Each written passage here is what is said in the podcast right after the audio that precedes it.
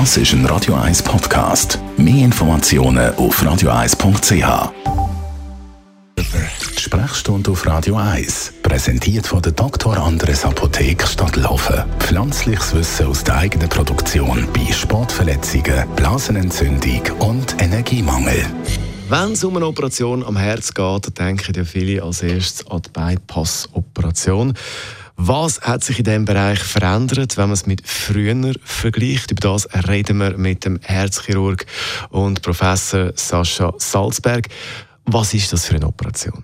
Also eine Bypass-Operation ist eine Operation am Herz, wo eine Umleitung gemacht wird über ein verstopftes Herzkranzgefäß. Die Bypass-Operation ist die meistgemachte Operation überhaupt in den 1990er bis 2000. Die Herzchirurgen haben sich vor Arbeit überhaupt nicht können retten. Sie sind ist die meistgemachte Operation auf der Welt gewesen.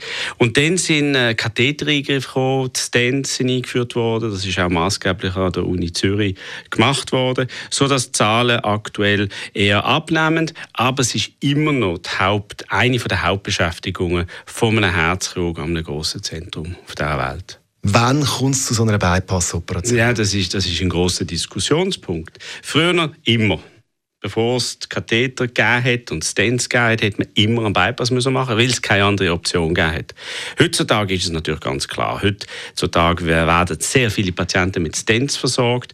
Und es gibt aber klare Situationen bei Drückgefäßerkrankungen, also wenn drei von den Hauptgefäßen auf dem Herz befallen sind und noch andere Risikofaktoren vorhanden, dann macht Bypass-Operation mehr Sinn wie ein Stent. Aber das sind Diskussionen, die die Spitäler zwischen Herzchirurgen und Kardiologen im sogenannten Heart-Team ähm, geführt werden. Jetzt ich, ich mich noch nie mit dem Thema beschäftigt habe, wie muss ich mir die, so eine Operation, so eine Bypass-Operation vorstellen? Also ist das eine Operation am offenen Herz oder ist das minimal invasiv?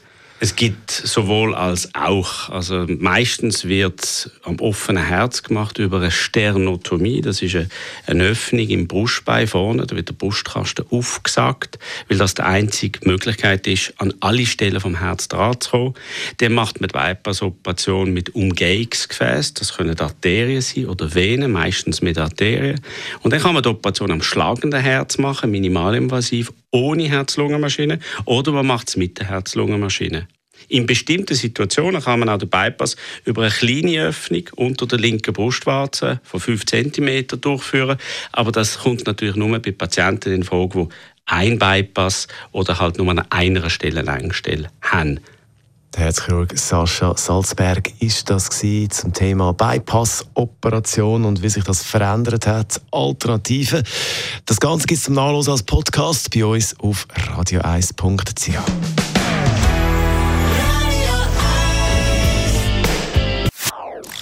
Das ist ein Radio 1 Podcast. Mehr Informationen auf radio1.ch.